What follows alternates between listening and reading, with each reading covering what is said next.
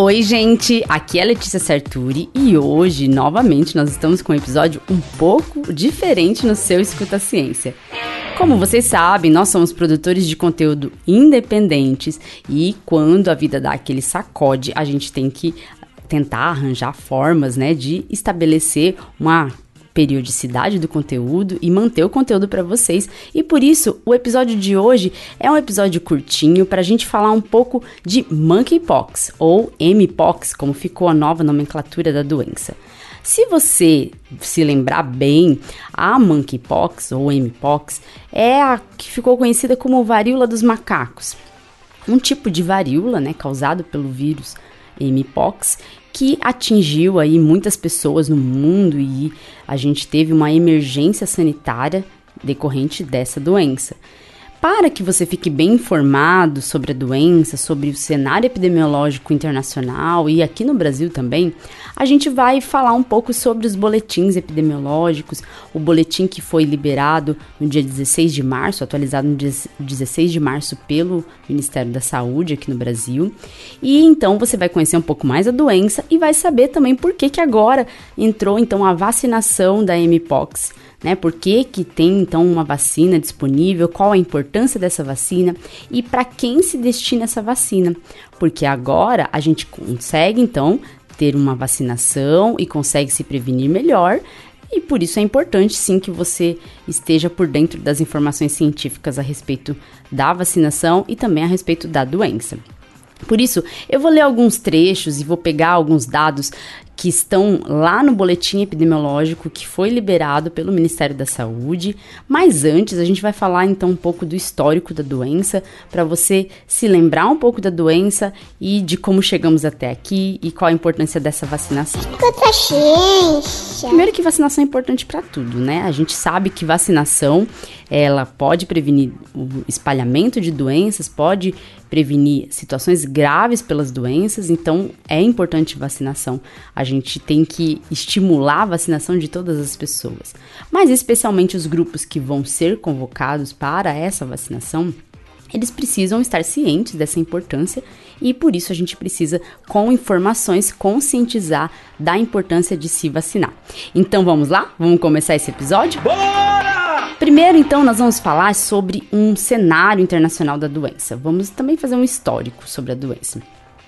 Se você lembrar, né, no monitoramento do cenário epidemiológico internacional e nacional, foi detectada a ocorrência de caso confirmado de Mpox em 7 de maio de 2022 no Reino Unido, que é um país que não é endêmico para a doença, né? Ou seja, a gente não tem número de casos é, constante da doença, né? Então foi uma coisa diferente no país. No dia 20 de maio, a OMS, a Organização Mundial de Saúde, emitiu alerta sobre o aumento de casos confirmados da doença em países não endêmicos. O Ministério da Saúde confirmou 978 casos de varíola dos macacos no Brasil. Sanitaristas e infectologistas dizem que o país corre o risco de cometer os mesmos erros da pandemia de Covid no combate à doença. Vários motivos colocam o Brasil, neste momento, numa situação muito preocupante para o surto da varíola dos macacos na avaliação da Organização Mundial Mundial de Saúde. Diante da mudança do cenário epidemiológico global, com a disseminação da doença para 72 países e com 14.533 casos confirmados, a OMS declarou emergência de saúde pública de importância internacional em 23 de julho de 2022 elevando o nível de atenção sobre a doença e recomendando a necessidade de ampliação das capacidades de vigilância e medidas de saúde pública para contenção da sua transmissão nos países. Já avisei que vai dar merda isso. De acordo com o um relatório da Organização Mundial de Saúde, desde 1 de janeiro de 2022 foram notificados 86.231 casos confirmados laboratorialmente e 1.087 casos prováveis de Mpox incluindo 100 óbitos. Esses óbitos estão distribuídos em 18 países. Estados Unidos tem 34, Brasil 15, Peru 15, Nigéria 8, Gana 4, México 4, Camarões 3, Equador 3, Espanha 3, Argentina 2, Chile 2, Bélgica 1, República Centro-Africana 1, Cuba 1, República Tcheca 1, Índia 1, Moçambique 1 e Sudão 1. O número semanal de novos casos notificados globalmente diminuiu 61,59% na semana epidemiológica 9, que vai de 26 de fevereiro a 4 de março, em comparação com a semana epidemiológica 8, que foi de 19 de fevereiro a 25 de fevereiro. Esse cenário, no entanto, pode estar subestimado, visto que os dados avaliados não contemplam integralmente a semana epidemiológica 9, que vai de 26 de fevereiro a 4 de março. Que merda. A maioria dos casos notificados nas últimas quatro semanas epidemiológicas foi registrada nas Américas, 94,39%, e na Europa, 3,16%. As notificações registradas nos Estados Unidos foram 30.012 casos. No Brasil, 10.846 casos. Na Espanha, 7.543 na França 4.128, na Colômbia 4.081 e México 3.877. E isso corresponde a 70,15% dos casos notificados globalmente. Quanto ao perfil dos casos confirmados, o sexo masculino continua correspondendo a 96,44%, e a mediana de idade permanece de 34 anos. A faixa etária predominante dos casos confirmados é de 18 a 44 anos, representando 79,2% dos casos. Quanto ao comportamento sexual dos casos confirmados no mundo, entre aqueles que apresentam essa informação, observa-se que 85,5% se declaram como homens que fazem sexo com homens. A principal forma de transmissão relatada foi a sexual, com 68,8% dos casos. A principal forma de transmissão relatada foi a sexual, com 68,8% entre todas as formas de transmissão relatadas. Entre as possíveis exposições nos casos confirmados, a mais comum foi a participação em eventos com contatos sexuais, com 67,9% do total de 5.476 registros. A maioria dos casos apresentou sintomas leves da doença. Cabe ressaltar, entretanto, que o vírus da mpox pode causar doenças graves em certos grupos populacionais, a exemplo de crianças, gestantes e pessoas imunossuprimidas. Os principais sinais e sintomas registrados nos casos confirmados de mpox no mundo foram qualquer erupção cutânea, com 82,7%, seguido de febre, com 59,8%. No Brasil, o cenário também foi avaliado, né? A vigilância epidemiológica segue avaliando esse cenário e a gente também tem todos os dados relacionados ao Brasil. Até 28 de fevereiro de 2023, aqui no Brasil, foram registradas 51.090 notificações para MPOX. Senhora, tenha calma. Das notificações recebidas, 36.820 foram classificadas como descartadas, perdas de segmento ou não atenderam a definição de caso suspeito e foram classificadas como exclusões. Aproximadamente 7,1% das notificações estão em investigação e foram classificadas como suspeitas.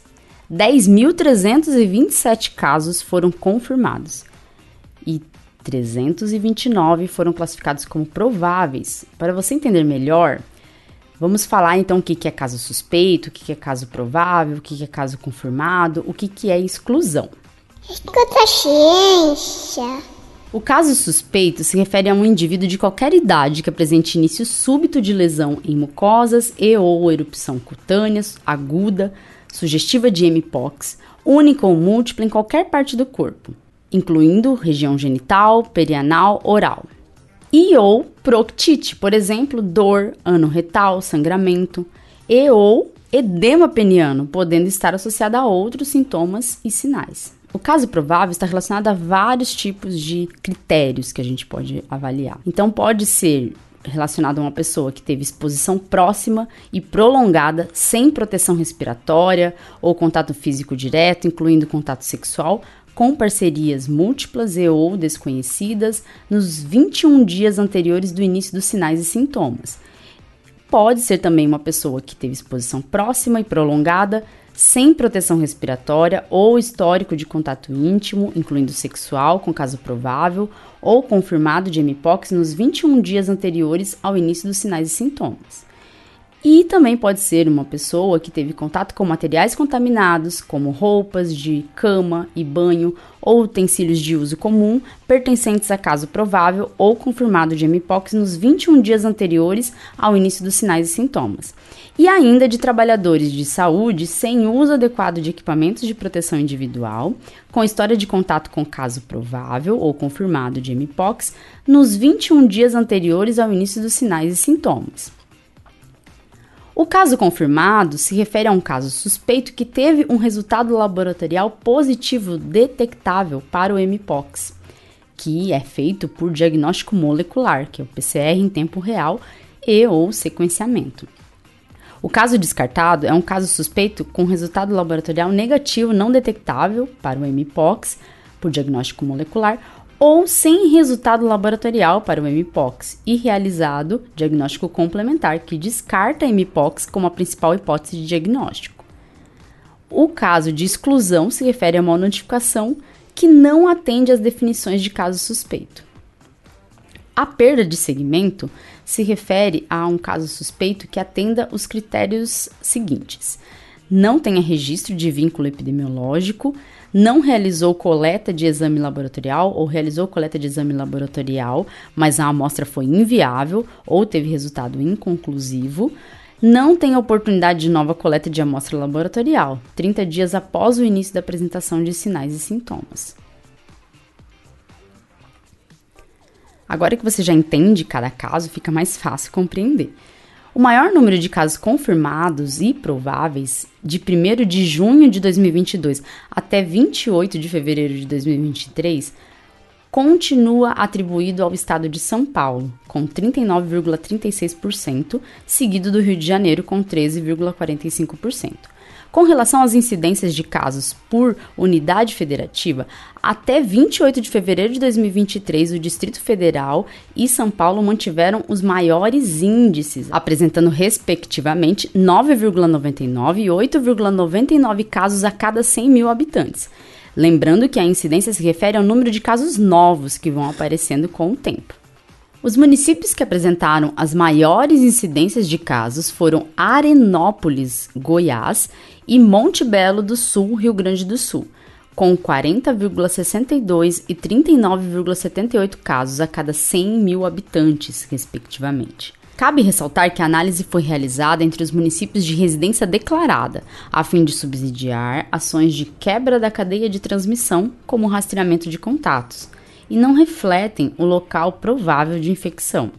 A incidência em São Paulo e no Rio de Janeiro, cidades que concentram o maior número de casos, foi de 24,14 e 15,45 casos a cada 100 mil habitantes, respectivamente. Quando analisada a distribuição dos casos segundo faixa etária e sexo de nascimento, observa-se que a maior frequência de casos é entre o sexo masculino e concentra-se na faixa etária entre 30 a 39 anos, seguida daqueles entre 18 a 29 anos, enquanto os casos do sexo feminino concentraram-se em indivíduos entre 18 e 29 anos.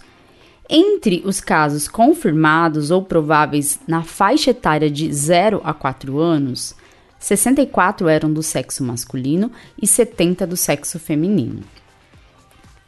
No que se refere aos sinais e aos sintomas dos casos confirmados e prováveis de mpox, os mais frequentes foram febre, erupções, dor de cabeça e adenomegalia. Cerca de 91,9% dos casos relataram pelo menos um sinal ou sintoma. Lembrando que adenomegalia significa o aumento de linfonodos, tá? A gente consegue observar pelo aumento de linfonodos. Até o momento, 22 gestantes foram registradas entre os casos confirmados e prováveis de mpox.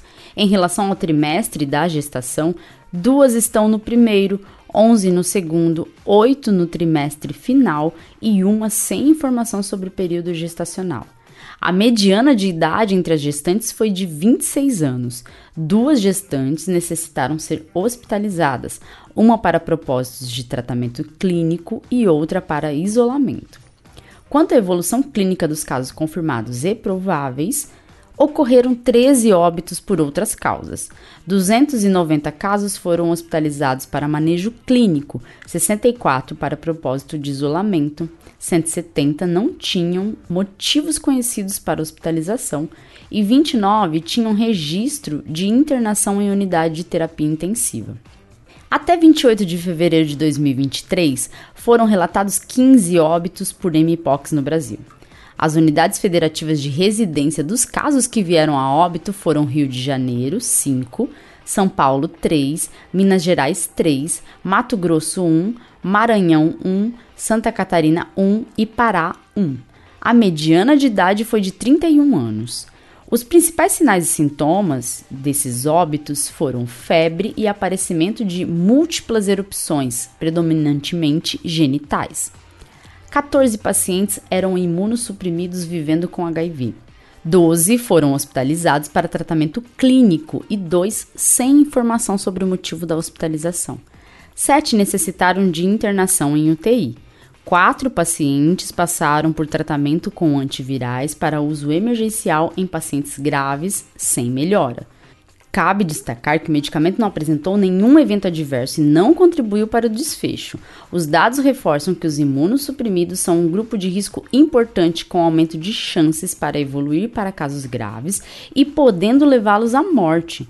Por isso, quando o Ministério da Saúde programa a vacinação e distribui vacinas para esses grupos de risco, o que está sendo pensado é a respeito de prevenção de óbito, mas também, lógico, na prevenção da transmissão da doença.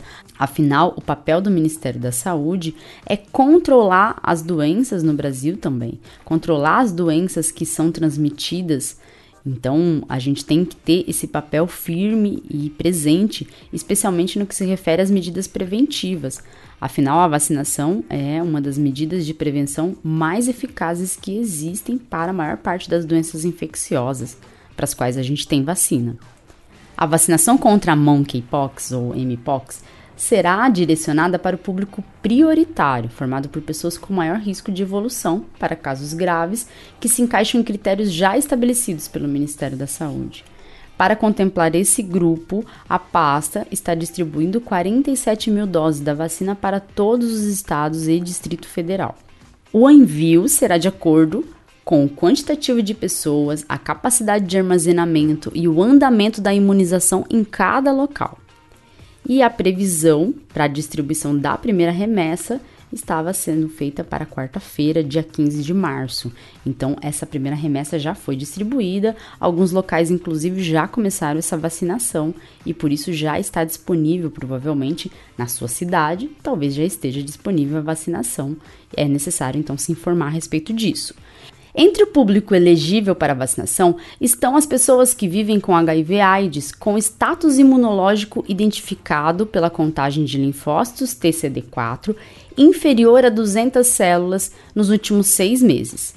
E também profissionais que atuam diretamente em contato com o vírus em laboratórios. Seria então essa a vacinação pré-exposição. Além desses grupos, também está prevista a vacinação para pessoas que tiveram contato direto com os fluidos ou secreções corporais de casos suspeitos ou confirmados para a doença. Essa seria então a vacinação pós-exposição.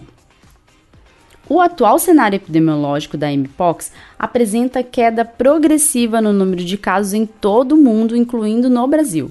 A principal estratégia de contenção da doença é a identificação de casos e rastreamento de contatos. Portanto, neste momento, a estratégia de vacinação irá priorizar a proteção das pessoas com maior risco de evolução para as formas graves da doença.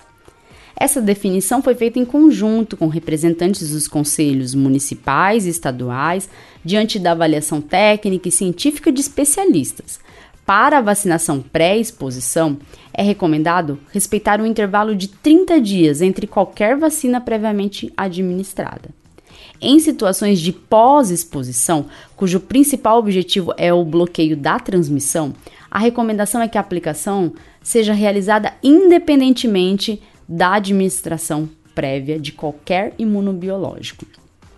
Por isso, A recomendação é vacinação. Os grupos prioritários devem procurar a vacina, devem ver se na sua cidade já está disponível essa vacina para que seja realizada essa vacinação pré-exposição, para prevenir então que você tenha a doença e evolua por uma forma grave da doença.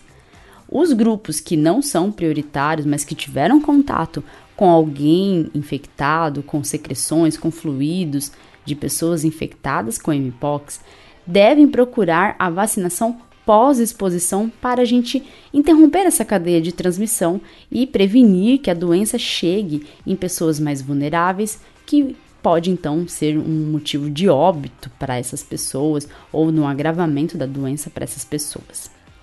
Por isso, incentive outras pessoas a se vacinar com informações. É, pode compartilhar esse episódio também para que outras pessoas conheçam um pouco mais sobre a doença, conheçam um pouco mais sobre a nossa situação epidemiológica, sobre a vacinação e vamos incentivar a vacinação. O objetivo agora é tentar estimular a vacinação no país para que a gente possa prevenir não só essa doença, mas também outras doenças que são é, possíveis de serem prevenidas por meio da vacinação. Vacine-se e escuta a ciência. Tchau, tchau e até o próximo episódio. Ei, ouvinte, não vai embora ainda não. Você sabia que agora você pode apoiar o Escuta Ciência? Sim, nós criamos um Apoia-se para o Escuta Ciência. Você poderá nos ajudar a ampliar nosso trabalho e custear os gastos que temos para semanalmente colocar o Escuta Ciência no ar. Você pode nos apoiar com valores a partir de dois reais. Viu?